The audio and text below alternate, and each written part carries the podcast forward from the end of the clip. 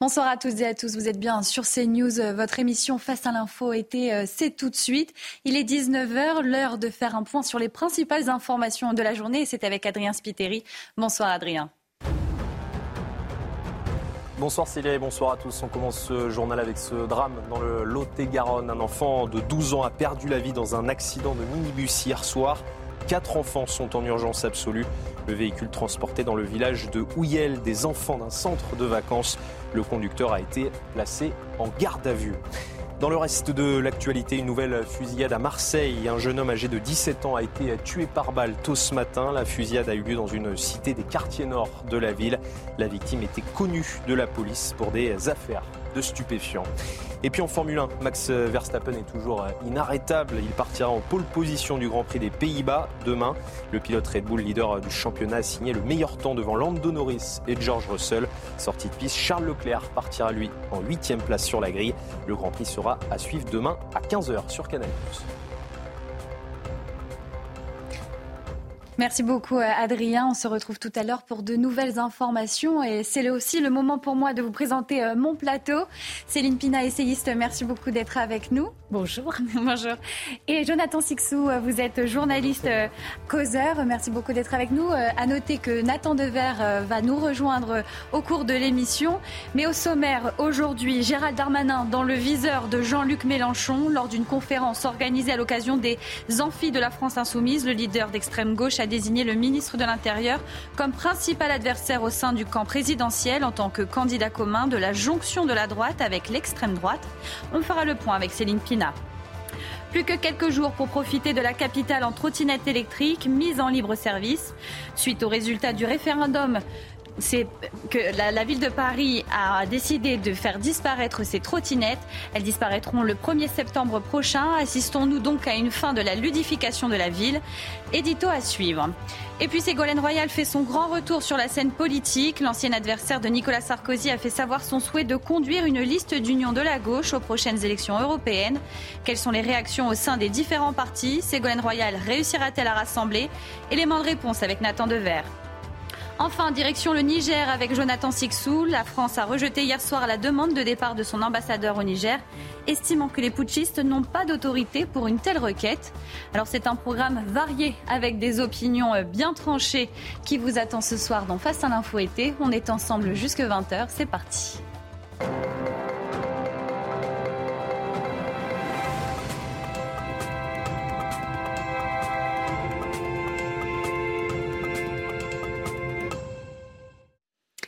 Céline Pina, vous souhaitez revenir euh, ce soir sur la prise de parole de Jean-Luc Mélenchon lors de l'université euh, d'été des Insoumis, une prise de parole à laquelle vous trouvez euh, des relents factieux.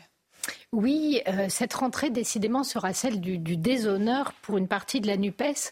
On a ainsi appris, grâce à Europe Écologie Les Verts, que, euh, grâce à son soutien à Médine, qu'une parole antisémite était acceptable si elle était stupide ou inculte, et puis rien n'interdit de cumuler les deux options. Euh, le parti a même fait un triomphe à Médine, qui a soigneusement évité de discuter de la dimension antisémite de son tweet pour se présenter en victime d'une France raciste et proche de l'extrême droite. Et maintenant, on a le dirigeant du parti leader de la gauche, Jean-Luc Mélenchon, qui lui fait carrément démarrer l'extrême droite au macronisme. Alors l'extrême droite pour Jean-Luc Mélenchon, c'est le fascisme et la dictature et explique que la France n'a plus de force de l'ordre, mais sous la coupe d'une milice aux ordres de Gérard Darmanin. Mais vous êtes sûr de ne pas trop exagérer? On, vous connaîtrait euh, piquante lors de vos analyses, mais est-ce que ce n'est pas une exagération? Alors, je vais vous laisser en juger sur pièce finalement. C'est encore ce qu'il y a de plus honnête. Et je vais vous lire le verbatim exact des propos de Jean-Luc Mélenchon à propos de Gérard Darmanin. Le candidat commun de l'espace idéologique que représente l'urbanisme français, la jonction de la droite et de l'extrême droite, c'est M. Darmanin. C'est un homme qui dispose d'une audience sur plus de 100 000 personnes, dont il est ministre et qui ont manifesté une manière d'être et de penser que tout le monde connaît et qui est la police du pays. Ce n'est pas rien tout ça. Il n'y a que les naïfs pour croire que cela n'arrive qu'aux autres. On doit tenir compte, comprendre le danger et comprendre le personnage. Il se trouve que les mots ont un sens et ce que vient de dire Jean-Luc Mélenchon est profondément scandaleux et inacceptable. Ça rentre complètement dans la définition de factieux. En effet, ce type de rhétorique nie toute légitimité aux institutions et elle fait de la police la milice du pouvoir. C'est donc un appel à l'insurrection. Si la police est une milice, alors toute intervention de sa part est illégitime. Elle n'est plus un outil destiné au maintien de l'ordre ou à la protection des citoyens. Elle est une force d'oppression à laquelle il est normal de répliquer. Attaquer des commissariats devient alors un acte de libération du territoire et vouloir attaquer et tuer des miliciens, c'est finalement un acte citoyen, voire un geste héroïque. Voilà ce que libère ce genre de rhétorique, le ressentiment et la haine. Et ne nous voilons pas la face. Le problème, c'est que le public auquel s'adresse Jean-Luc Mélenchon, en tout cas une partie de ce public, peut passer à l'acte. Il l'a montré au mois de juillet. Donc ce discours s'inscrit complètement dans la logique de communication de LFI qui fait des policiers des cibles, qui défend les violences et les pillages au nom de la justice sociale et qui désigne les policiers comme ontologiquement racistes et ici fascistes. Vous évoquiez aussi euh, l'extension du domaine de l'extrême droite, puisque Jean-Luc Mélenchon l'a fait démarrer juste après euh, le Parti socialiste. Oui, il dit exactement ceci en s'adressant à ses militants. Vous devez vous préparer au choc avec une ligne de front qui s'étend de l'extrême droite jusqu'au macronisme. D'un seul fil, avec autant de nuances que l'on peut en trouver dans la grisaille. Mais au total, c'est la même couleur et la même grisaille. C'est extrêmement explicite. Ceci dit, au moins, on ne pourra pas reprocher à Jean-Luc Mélenchon de faire dans la subtilité, mais on a quand même l'impression qu'en matière de déconnexion avec le réel, lui aussi atteint des sommets. C'est ce type de rhétorique guerrière, en fait, sert souvent à marquer l'inanité des propositions et le manque de consistance du projet politique. On fait autant plus le gorille que, dans le fond, on n'a rien à dire et rien à proposer. Donc, quand on n'a rien à proposer, on peut toujours bâtir une stratégie de conquête du pouvoir sur la dénonciation. Faute de solution, qu'est-ce qu'on fait? On propose des coupables à lyncher. Et c'est vrai, en politique, ça fonctionne. Ce n'est pas une mauvaise stratégie. Mais cela signifie aussi qu'on est sorti de la démocratie et que la politique redevient violente et dangereuse. C'est une trahison de l'humanisme et c'est une profession de foi antidémocrate et un effondrement moral de fait. C'est aussi euh, d'une hypocrisie euh, sans borne pour vous. Oui, d'abord parce que Jean-Luc utilise le terme extrême droite comme l'insulte suprême. Il l'utilise d'ailleurs comme le fait Emmanuel Macron quand il se retrouve en période d'élection. Et il l'utilise comme il s'est cristallisé dans l'inconscient collectif. Autrement dit, en lien avec la Seconde Guerre mondiale. La référence à l'extrême droite, ça ne renvoie pas à l'échiquier politique actuel, pas du tout. Cela renvoie à, à pas du tout à la droite réactionnaire, mais à l'héritage de la collaboration, à la complicité du crime contre l'humanité commis par les nazis. Et l'extrême droite en France, c'est une façon polie d'accuser les gens d'être fascistes ou euh, néo-nazis. Le premier problème est que si quelqu'un est en train de s'allier à d'authentiques soutiens des nazis, c'est bien Jean-Luc Mélenchon. La dérive islamo-gauchiste l'a beaucoup rapproché des frères musulmans, qui eux étaient de fait les alliés des, nazis pendant la Seconde Guerre mondiale. Il soutient aussi les revendications politiques des islamistes, le port du voile vendu comme une liberté, la tentative de criminaliser tout discours sur l'islam à travers l'accusation d'islamophobie, le discours de persécution des musulmans, la référence au racisme systémique, etc., etc. Mais il reprend aussi leur discours sur la corruption des institutions et leur illégitimité la délégitimation des forces de l'ordre. Il faut dire que les objectifs euh, de ces deux forces sont semblables, semer le chaos pour faire tomber le système. Et vous trouvez euh, aussi qu'il ressemble de plus en plus à Jean-Marie Le Pen? Oui, en fait, quand je le voyais déambuler sur scène, la rage au ventre et, presque la bave aux lèvres, parce qu'il dégage euh, une vraie violence dans ses paroles, mais comme dans sa gestuelle et dans son attitude, je revoyais en fait les images de Jean-Marie Le Pen qu'on nous montrait euh, au JT, euh, notamment quand il fait ces jeux de mots extrêmement choquants, type du rafour crématoire, etc. Et, on le voyait lui aussi euh, arpenter la, scène, haranguer la foule. Il était ivre de lui-même. Souvent, c'était à ce moment-là que le maximum de débordement avait lieu. Sauf que, et il essayait aussi de réveiller le ressentiment de son auditoire, sauf qu'en règle générale, on sifflait très vite la fin de la récré et personne ne lui trouvait d'excuses. Et vous remarquez enfin qu'il reproche à Gérald Darmanin euh, des propos conformes à ceux qu'il avait euh, tenus en 1991. Oui, parce qu'en fait, la colère de Jean-Luc Mélenchon a été déclenchée par des propos tenus par Gérard Darmanin et rapportés par La Voix du Nord, où il parle notamment d'une possible victoire de Marine Le Pen et invite pour l'éviter à s'intéresser au sort des classes populaires. Et ce qu'il dit, c'est que si euh, le, le parti présidentiel ne s'appuie que sur les gagnants de la mondialisation et les élus des centres il il fera pas 51% des voix. Et du coup, le ministre se pose comme un rempart contre l'extrême droite. Alors le premier problème, c'est que tous les adversaires de Marine Le Pen veulent se poser en rempart contre l'extrême droite et ils le font tous parce qu'en fait, ils n'ont pas de proposition euh, à faire ni de chemin à montrer pour la France. Donc du coup, leur salac de campagne, c'est de dénoncer le retour de la bête immonde et de prêter à tous leurs adversaires le potentiel ventre fécond. Or, vous constatez que cela fonctionne de moins en moins. Ben, en fait, dans une politique qui se, euh, qui se terminerait en syndrome du castor, où on demanderait simplement aux électeurs de, faire barrage, le premier problème, c'est que, comme je vous l'ai dit, tout le monde étant sur cette logique, il devient compliqué de se distinguer, donc d'être efficace dans la captation des voix. Le deuxième problème, c'est que euh, l'extrême gauche, à force de renvoyer tout le monde à l'extrême droite, a affaibli sa, capacité à être une véritable source de délégitimation.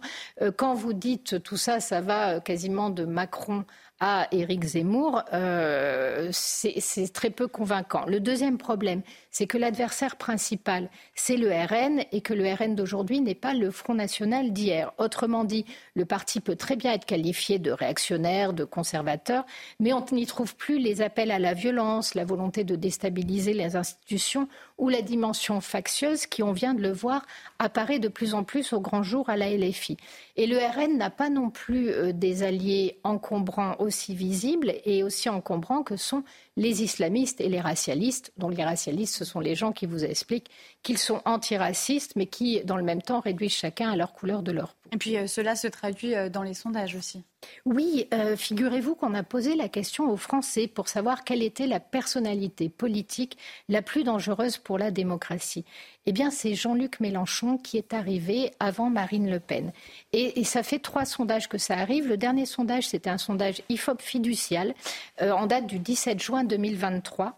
21% des sondés estimaient que le RN était un danger pour la démocratie, contre 28% pour LFI. 30% des sondés pensaient que le RN était capable de gouverner. Pour LFI, il n'était plus que 13% à, donner une réponse positive. L'image du RN et de Marine Le Pen se notabilise quand la réputation de LFI, elle, empire de plus en plus. Donc ce qu'on voit, c'est que la stratégie de la tension, de l'appel au soulèvement, de l'attaque des institutions, qui a pour vocation de faire main basse quelque part sur la colère du peuple. Euh, derrière tout ça, il y a le vieux rêve de transformer un peuple révolté en un peuple révolutionnaire. Pour l'instant, ce fantasme n'est pas un levier politique. En fait, il aurait même tendance à, marginaliser cette gauche médine à un point aujourd'hui que quel que soit le politique interrogé, quel que soit le camp, et notamment tous les politiques de gauche, quand vous discutez avec eux en off, ils vous disent que dans le cas d'un second tour Le Pen-Mélenchon, Le Pen serait largement élu.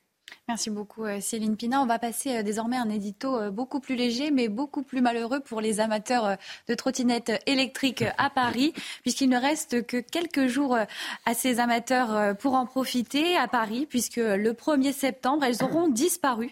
L'hôtel de ville a décidé d'abandonner leur exploitation.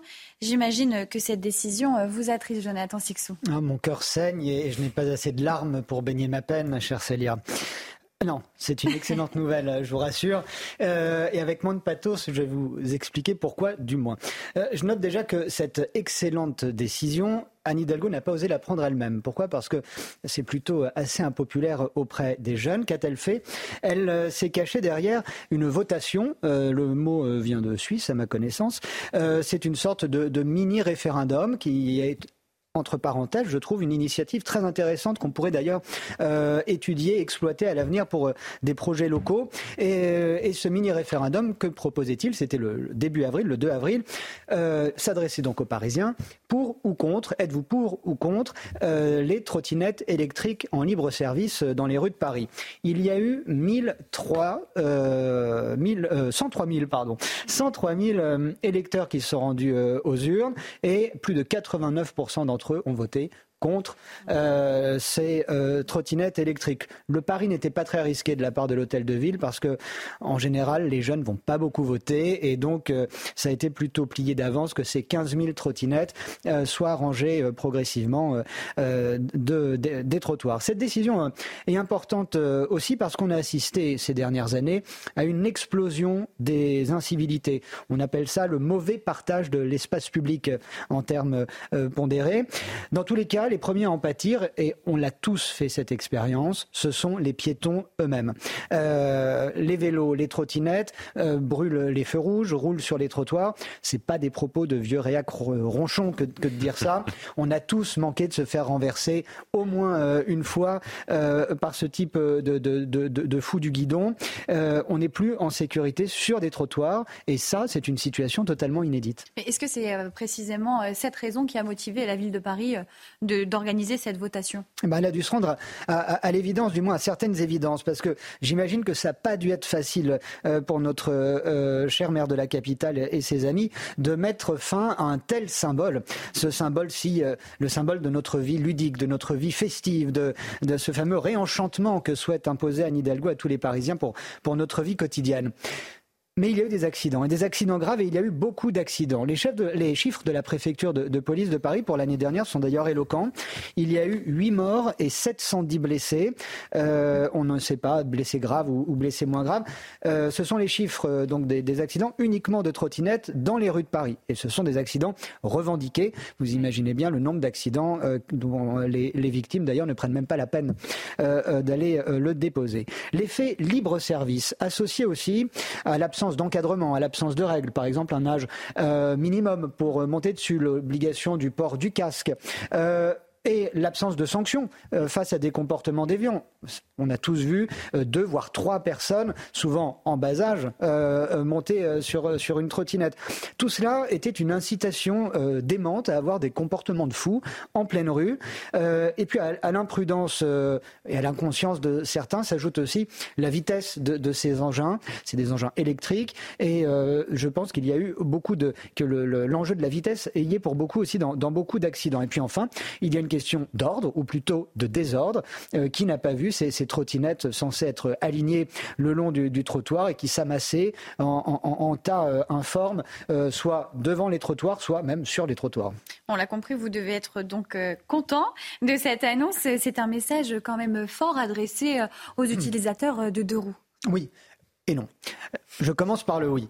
Euh, oui, parce qu'en effet, euh, le message envoyé, c'est que ben, plus euh, n'importe quel écervelé ne pourra plus être un, danger public pour lui et, pour les autres. Et puis, les propriétaires de, trottinettes électriques sont bien souvent un peu plus âgés que la moyenne de ceux qui empruntaient ces trottinettes en libre service. Et puis, parce que c'est leur propre véhicule, ça leur a coûté un peu d'argent, ben, ils font un peu plus attention aussi à la façon dont, dont ils le garent. Non pourquoi euh, Parce que dans le même temps, on assiste à l'émergence d'un nouveau danger, euh, j'allais dire un, nouveau danger de masse, qui est l'utilisation des vélos et l'explosion de l'usage des, vélos euh, électriques en particulier, qui est en plein boom. c'est certes bon pour la santé de faire du vélo, c'est bon pour la planète, paraît-il, mais les vélos suivent la, même courbe exponentielle des, accidents et d'accidents graves, aussi bien de piétons que, de cyclistes eux-mêmes. L'année dernière, et à Paris uniquement, je vous donne même pas les, les chiffres de, de la région parisienne, il y a eu 1600 11 cyclistes qui ont eu euh, un accident. Euh, et chacun observe, encore une fois, c'est du bon sens, on a les, les, yeux ouverts, chacun, chacun observe que ben, les cyclistes sont bien plus souvent plus agressifs euh, au guidon que les automobilistes au volant. mais alors que faire Pas de vélo, pas de trottinette? Qu'est-ce que l'on fait, Jonathan Sixou? On encadre, Célia, tout simplement. on instaure des règles et on les, on les respecte ou on les fait respecter. Ça s'appelle le code de la route. Mais il y a autre chose que le code de la route, et c'est peut-être ça aussi le, fond du, problème, et on n'en est pas sorti. Bon, déjà, effectivement, on ne peut pas mettre un policier derrière chaque euh, vélo, c'est une évidence. Mais là, on peut clairement voir qu'il y a eu un avant et un après Hidalgo. Euh, c'est que c'est sous euh, son, son, mandat, dès son premier mandat, qu'a été instauré, à son initiative d'ailleurs, ce qu'on appelle une tolérance, c'est-à-dire que euh, il a été clairement laissé au bon jugement euh, du, cycliste de brûler un feu, de prendre une rue en contresens, s'il juge, s'il estime qu'il n'y a pas de danger pour autrui et pour lui.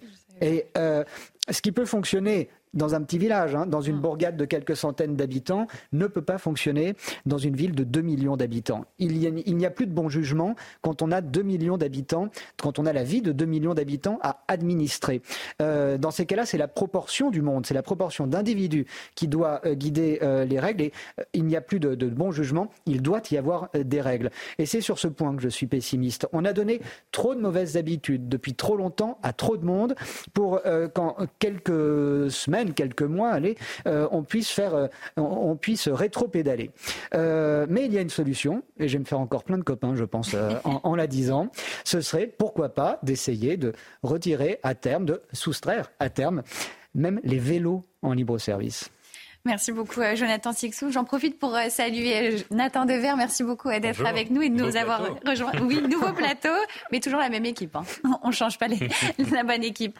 Nathan, je sais que vous avez un, avis très prononcé sur l'utilisation des trottinettes électriques en libre service. Vous avez même le témoignage de, de mauvaises expériences de la part de, vos proches.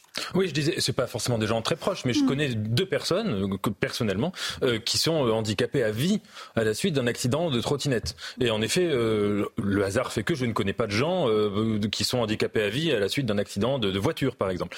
C'est vrai que c'est un, c'est un, un outil de, de, de, transport qui est euh, extrêmement dangereux. Il n'y a pas besoin de faire un dessin parce qu'on peut pas à la fois regarder la route devant soi et regarder l'état du sol en bas. Et or, c'est extrêmement dépendant de l'état du sol. Il suffit d'un coup de poule pour pouvoir faire un accident grave, potentiellement, on peut se blesser, voire létal. La question, à mon avis, c'est de se dire pourquoi les gens prennent des trottinettes. Alors il y a une critique derrière qui est souvent faite de dire qu'il euh, y a une sorte derrière de pulsion euh, euh, d'infantilisation parce que la trottinette initialement c'est presque un jouet et qu'il y a cette volonté d'être un adolescent permanent. Je pense pas. Moi, il me semble que la plupart des gens qui prennent une trottinette le font uniquement par utilité. C'est-à-dire que nous vivons dans une ville à Paris, mais c'est le cas d'ailleurs de beaucoup de métropoles où les trottinettes s'implantent de plus en plus. Où un, il y a une politique qui est menée contre l'automobile, ce qu'on comprend hein, pour des motifs écologiques, etc. On peut en discuter. Les, voilà. Que Deuxièmement, les transports en commun sont dans une qualité qui est, on va dire, extrêmement mauvaise, à part les contrôleurs qui fonctionnent formidablement bien. Sinon, il est vrai, par exemple, je ne sais pas, euh, on prend la ligne 8 euh, à une heure de pointe, ça peut être très très euh, problématique. Et puis sans parler des, annulations, des reports, des, des, des, retards, etc. Voilà, bon. Et donc euh, la plupart des gens, par exemple, qui n'ont pas forcément envie de suer sur un vélo, prennent une trottinette. C'est tout simplement une question d'utilité. Donc à partir de là, interdire les trottinettes, c'est sympathique. Mais la, vraie chose, c'est qu'on va, on va que va-t-on leur substituer?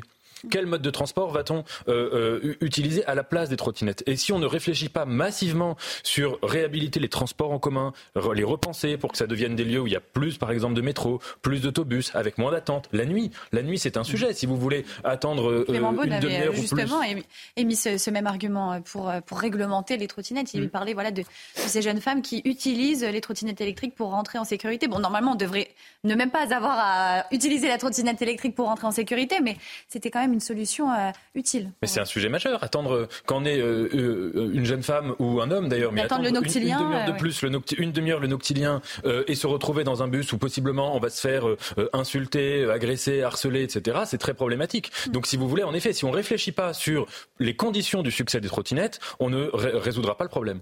Céline Pina, on enlève les trottinettes à Paris et pourtant certaines villes, je pense notamment à Roubaix, les installent de plus en plus. Donc on, est quand même sur euh, une capitale qui, euh, qui recule face à une évolution aussi euh, par rapport à nos voisins européens. on voit à Londres, à Amsterdam, ces, moyens de locomotion qui sont de plus en plus utilisés. Est-ce que les Parisiens aussi sont dans une hausse des incivilités? Alors, ce qui serait intéressant, c'est de voir ce qu'il va advenir en fait du déploiement de ces trottinettes euh, assez rapidement, parce que ce qu'on voit aujourd'hui, il va être donné à d'autres villes. Voilà, mais ce qu'on voit aujourd'hui, c'est parfois des pouvoirs publics qui prennent des décisions quasiment par mode ou pour faire progressiste ou pour faire jeune ou simplement dans un but de communication, qui s'en mordent les doigts et qui reculent et qui n'apprennent surtout rien des expériences qui sont vécues euh, autour. Donc, je pense que sur ces histoires-là, soyons prudents parce qu'il est fort possible même certain que les mêmes problèmes vont se poser ailleurs. En plus, j'allais dire, à Paris, c'est quand même assez particulier parce que, à part si on prend le cas des étudiants, et encore pour étudier à Paris, il faut avoir certains moyens, la plupart des Parisiens ont quand même, euh, quand vous vivez à Paris, il faut voir le, niveau de vie, vous avez les moyens de vous payer de temps en temps un Uber. Euh, et même si les transports en commun ne sont pas excellents, je vous invite à aller voir dans n'importe quelle autre ville et vous verrez ce que c'est. Donc je trouve quand même que les Parisiens sont un peu des enfants gâtés et que la suppression de ces trottinettes ne m'arrache aucune larme. Merci beaucoup euh, pour, euh, pour vos avis. Face à l'info été continue. Après cette courte pause, on se retrouve tout à l'heure. De retour sur CNews, merci euh, beaucoup d'être avec nous. Vous êtes toujours dans Face à l'info euh, été. Et nous euh, voulions vous parler ce soir avec Nathan Dever sur la proposition de Ségolène Royal de mener une liste commune de la gauche aux européennes. Alors oui, euh, alors détrompons-nous, nous ne sommes pas en 2007, hein. mais là on pourrait avoir l'impression parce que entre Nicolas Sarkozy qui fait son son grand retour en nous parlant des prochaines élections présidentielles et de la personne qu'il veut adouber et qui ressemble un peu à, lui quand il était ministre de l'Intérieur, et Ségolène Royal qui fait aussi son grand retour. Reste François Hollande. Hein. voilà, reste François Hollande, mais on, a, on a cette impression de, de 2007. Alors euh, tout ça s'est passé pendant euh, l'université d'été de la France insoumise. Mhm. On a beaucoup parlé des universités d'été euh, de la gauche. Hier, je parlais d'ailleurs de celle du, Parti socialiste, bon, celle de, de la France insoumise, euh, dans la Drôme, euh, où Ségolène Royal a été invitée, un peu en guest star, pour un dialogue, un débat avec Manuel Bompard. elle est arrivée, elle a été reçue de manière assez chaleureuse par, par une grande partie des, des militants qui, vous savez, le stand des dédicaces, où, elle, où elle signait son livre. C'est un, un baromètre intéressant pour les hommes politiques dans les universités d'été. Et manifestement, là, il y avait vraiment du monde, de l'enthousiasme, de l'engouement, etc. Et donc, dans le cadre de cette discussion avec Manuel Bompard, elle a dit Je déclenche une dynamique avec ceux qui veulent l'union, en espérant qu'elle va rencontrer les aspirations profondes de l'électorat de gauche. Elle dit cette phrase au sujet des élections européennes hein, qui arrivent euh, et euh, qui, tout le monde commence un petit peu à se, positionner par rapport à ces élections. Et donc, Ségolène Royal a lancé l'idée de lancer une liste, une liste qui serait la liste de l'union de l'union de tous ceux qui voudraient y participer. Donc si vous voulez, c'est encore euh, extrêmement flou. Donc ce serait en sympathie avec la France insoumise. Et puis ensuite, à gauche, viendrait s'y greffer quiconque aurait envie de présenter une liste commune euh, aux, aux, élections européennes. Alors de cette liste, on ne sait évidemment pas grand-chose pour l'instant parce que c'est vraiment une hypothèse.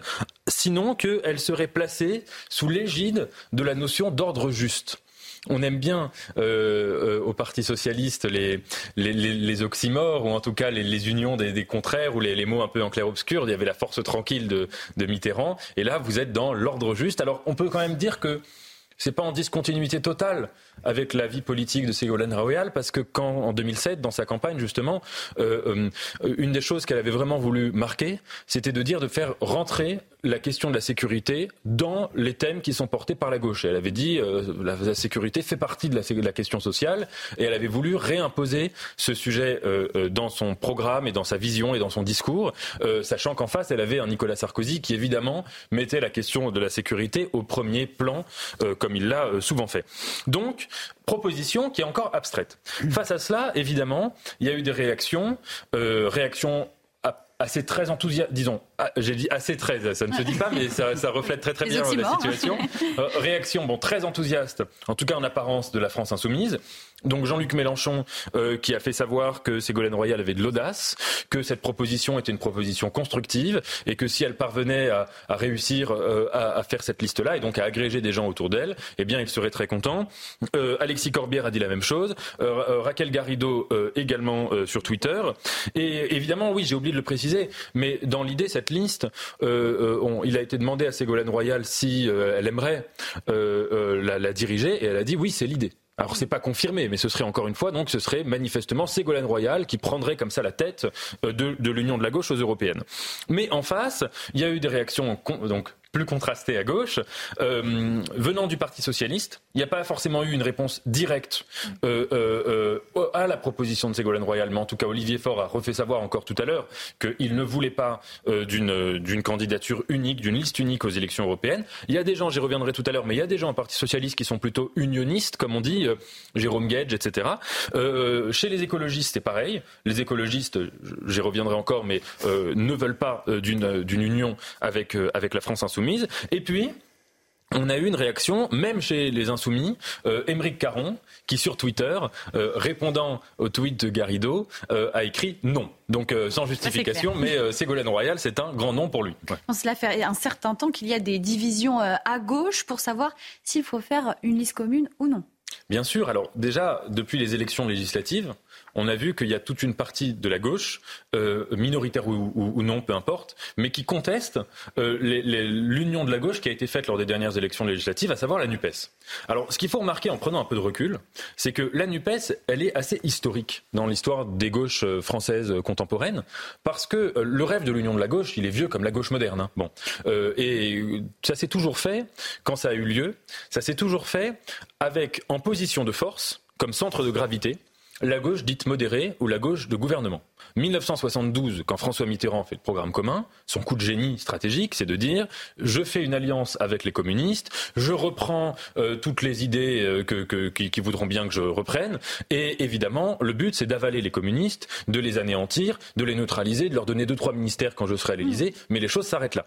C'est exactement ce qui s'est passé euh, en, 1972. à long terme, quand François Mitterrand arrive au pouvoir, c'est exactement la campagne de 81. D'ailleurs, était beaucoup plus tendue par rapport aux communistes que la campagne de 74. Et à partir de là, il y a quelques ministres, évidemment, mais globalement, c'est la gauche socialiste, la gauche de gouvernement qui gagne contre la gauche radicale ou l'extrême gauche ou communiste. Et d'autant qu'avec le tournant libéral de 1983, eh bien, euh, la notion même d'union de la gauche euh, implique de faire union avec comme centre de gravité donc la gauche la plus modérée. Euh, en 2012, ça a été encore une fois, là, alors là je parle du deuxième tour, hein, quand François Hollande s'est retrouvé contre Nicolas Sarkozy, ça a été toujours cette logique, puisque c'était précisément la gauche la plus modérée, et même au sein du Parti socialiste, François Hollande était un des plus, des plus à droite, en fait, notamment par rapport à Arnaud Montebourg, euh, malgré sa phrase sur euh, l'ennemi qui était la finance, euh, le programme de François Hollande était le plus à droite possible dans le cadre des primaires du, du Parti socialiste. Et donc, dans l'entre-deux tours, quand il s'est agi de voter pour euh, Nicolas, enfin de, de, faire appeler à voter euh, pour Nicolas Sarkozy ou pour François Hollande, euh, Jean-Luc Mélenchon a bien fait savoir qu'il n'avait pas du tout d'adhésion, de sympathie, de, de soutien direct vis-à-vis de François Hollande. Et d'ailleurs, pendant tout le quinquennat de François Hollande, Jean-Luc Mélenchon a été très très sévère avec lui en le renvoyant presque dos à dos avec Nicolas Sarkozy, en tout cas sur la question socio-économique, surtout quand il y a eu le CICE, les sympathies avec le MEDEF, etc. Et depuis, c'est ça qui est intéressant, c'est que depuis notamment 2017, la, donne s'est totalement inversée. Ça veut dire à partir du moment où la gauche de gouvernement, la gauche modérée, la gauche du Parti socialiste, la gauche libérale n'existe plus puisqu'elle a été entièrement avalée euh, par euh, LREM puis par Renaissance, eh bien la seule gauche qui reste est une gauche qui est beaucoup plus euh, radicale, si l'on veut. si on veut prendre le terme d'extrême gauche, on peut le prendre si on veut, mais en tout cas, si vous voulez, c'est une gauche de rupture. Ça ne veut pas dire que c'est une gauche qui ne prétend pas pouvoir gouverner, mais c'est une gauche qui refuse de, si vous voulez, de faire des concessions face au capitalisme, face à l'économie de marché, etc., euh, au, nom euh, de, de, la volonté de montrer qu'on est un parti de gouvernement. Et donc c'est dans ce contexte, moi je me souviens, il y avait une émission, c'est pas du tout pour, pour me présenter en, prophète, parce que je me trompe très souvent, mais en l'occurrence je me souviens qu'à l'automne 2021, mhm. il y avait une émission où j'avais dit ça, euh, on, me disait est-ce qu'il y aura une union de la gauche, j'avais dit oui, mais je pense que ce sera dominé par l'extrême gauche ou la gauche extrême. On m'avait un peu ricané, mais en l'occurrence c'est exactement ce qui s'est passé avec, avec la NUPES, c'est-à-dire que ça a été une union de la gauche où, pour la première fois, c'est le bloc le plus radical, le plus intransigeant, qui a complètement dominé, et tous les autres partis qui se sont entre guillemets euh, couchés ou qui en tout cas euh, se sont soumis aux conditions fixées par euh, la France insoumise, ce qui est tout à fait normal, c'est qu'aux dernières élections présidentielles, Jean-Luc Mélenchon a fait un score excellent, alors que Anne Hidalgo a fait un score qui était catastrophique, et que donc le Parti socialiste jouait, c'était une question de vie ou de mort pour le Parti socialiste, et que donc il devait se soumettre à cela. Donc depuis naturellement, il y a déjà eu des critiques sur le principe même de la Nupes, exprimées par un certain nombre de personnes personnes de cette gauche vide de gouvernement que on ne fait pas une union pour conserver des sièges, etc. Premièrement. Et puis deuxième chose, il y a eu il y a des désaccords de principe qui sont très importants. Mm. Alors on pourrait citer parmi par ces, sur ces désaccords de principe, il y en a un qui est très important pour les élections européennes, c'est le rapport tout simplement à l'Union européenne. C'est-à-dire qu'entre une gauche du Parti socialiste ou de LV qui est euh, très européiste et qui ne s'en cache pas, et encore que à ELV, il y a plusieurs tendances, mais globalement très européiste, et une gauche, euh, la France insoumise, qui dans le programme L'avenir en commun disait qu'il voulait désobéir au traité européen, évidemment, quel est le dénominateur commun pour les élections européennes? Autre division importante, la question internationale. Euh, la gauche du Parti socialiste a toujours été extrêmement, si vous voulez, intransigeante sur le fait qu'elle soutient systématiquement euh, les, faibles entre guillemets contre les forts, qu'elle est, sinon pour le droit d'ingérence, du moins pour une forme d'internationalisme euh, strict, et que donc, que ce soit par exemple concernant la Syrie, concernant aujourd'hui l'Ukraine, et même depuis 2014 l'Ukraine, aucune concession vis-à-vis de Vladimir Poutine. Et Jean-Luc Mélenchon, euh, euh, euh, et puis de manière une ou autre, enfin pas que Jean-Luc Mélenchon, une autre partie à gauche, soutient en revanche qu'il faut être dans une position plus complexe, que ce soit sur l'Ukraine, que ce soit sur, sur Taïwan.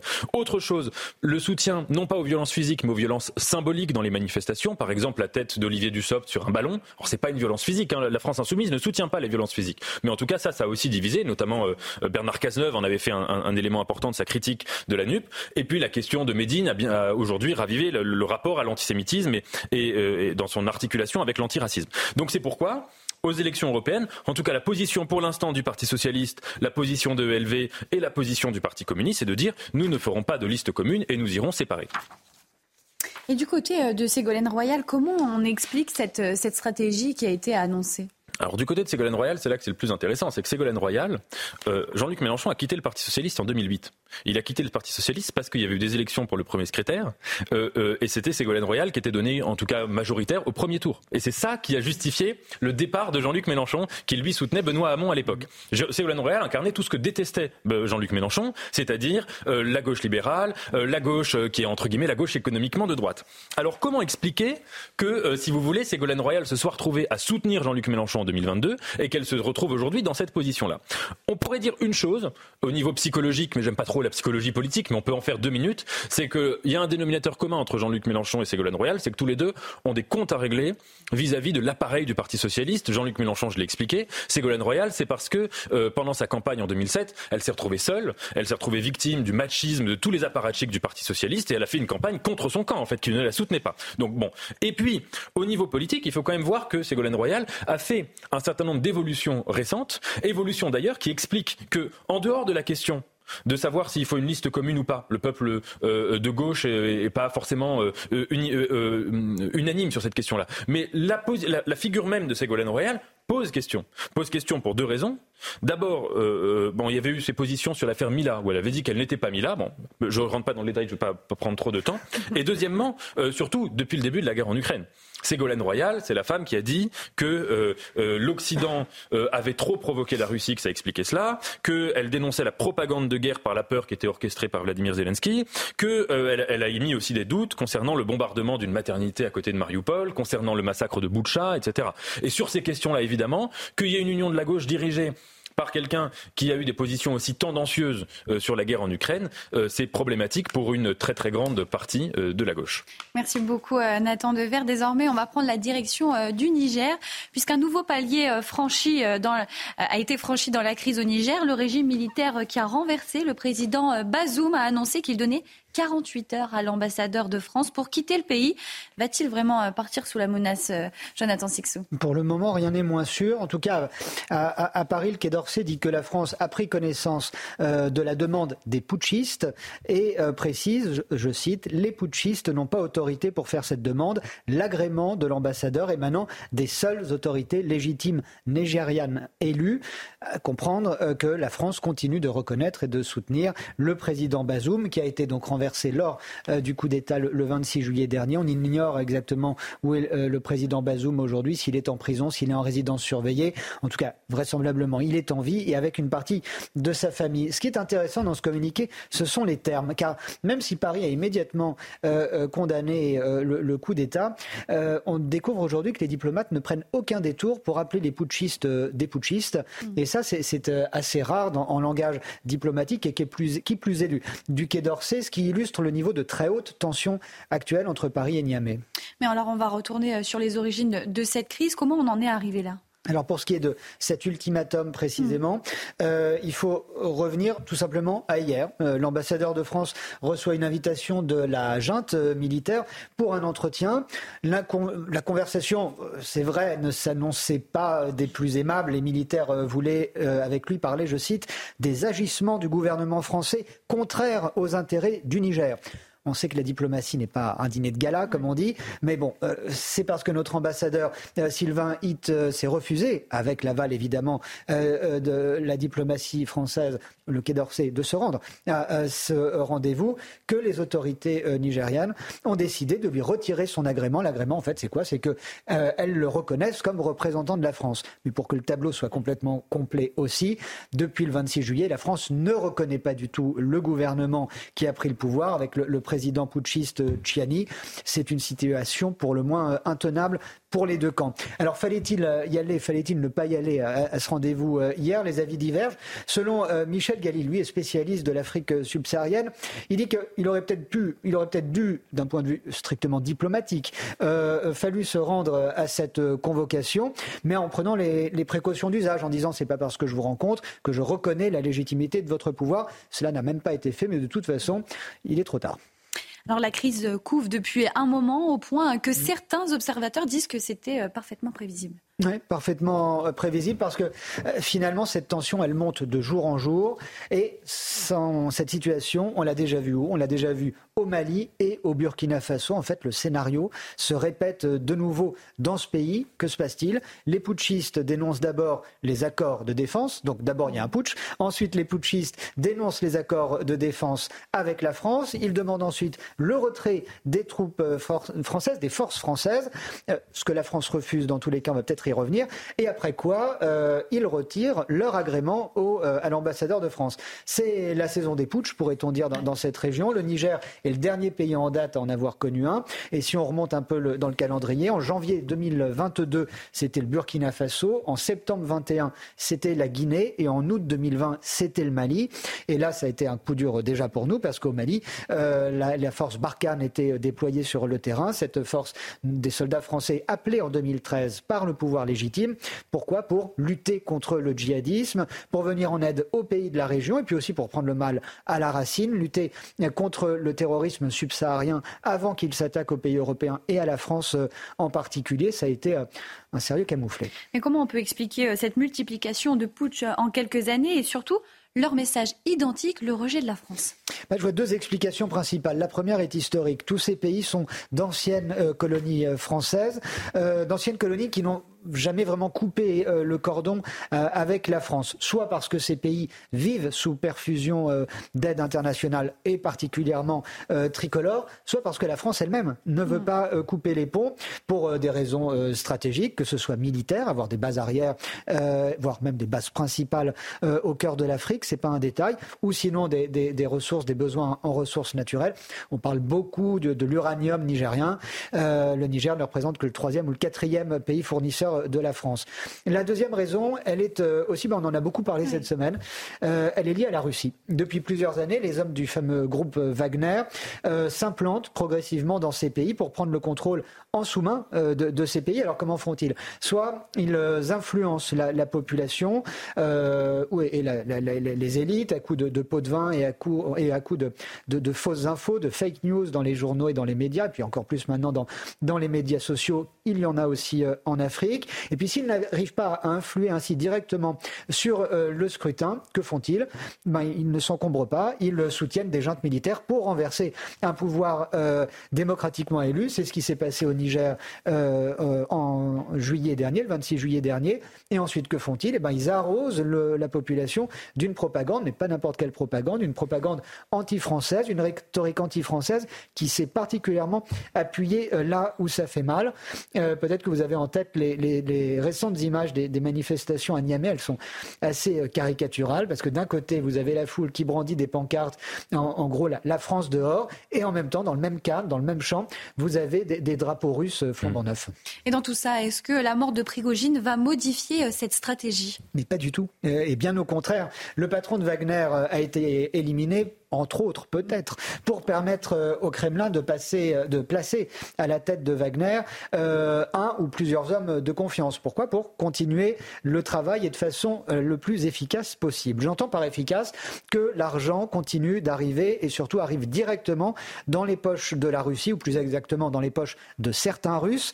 Et euh, par euh, travail, euh, qu'entends-je? Eh ben, C'est en fait ce que fait Wagner, la galaxie finalement de sociétés privées qu'on appelle comme ça de façon générale mmh. Wagner, qui désormais a pour rôle de capter le plus de contrats d'exploitation possible dans ces pays. Ce sont ces pays subsahariens, des, des, pays qui ont des richesses minières et autres considérables. Tout cela au bénéfice de l'État russe, si je puis dire. Ces entreprises avancent masquées ou à peine. Euh, et euh, l'objectif, c'est donc toujours de, de, de, remplir ces, ces, poches des proches de, l'État russe. Mais en gros, c'est le même scénario qu'on avait vu, souvenez-vous, de la part des Américains en Irak, avec euh, euh Blackwater à l'époque, et finalement aussi les entreprises directes ou indirect euh, du fils Bush et de son vice-président d'alors, Dick Cheney. On pourrait euh, se poser une seule question en France. Pourquoi on s'accroche autant au Niger? Bah Parce qu'on ne sait pas où aller. On n'a plus de, on plus de, de, pays d'accueil, si je puis dire. On a quand même encore 1500 militaires qui n'ont pas vocation à rentrer en France. Peut-être qu'ils pourraient aller dans plusieurs mois, parce qu'on ne fait pas une évacuation comme ça en 24 heures, au Tchad, en Côte d'Ivoire, euh, au, au, Sénégal. Il est encore trop tôt pour, pour le dire. Une chose est sûre, en tout cas, c'est que la France est particulièrement humiliée dans cette région parce que les Américains, ils conservent leur base, personne ne leur demande de partir et euh, les mercenaires de Wagner continuent d'être accueillis en héros libérateurs. Merci beaucoup à tous les trois euh, pour euh, ce Face à l'info été de ce samedi. Je vous laisse entre les mains de Florian Tardif pour l'heure des pros 2. On marque une courte pause sur CNews. L'information continue. Merci d'être avec nous.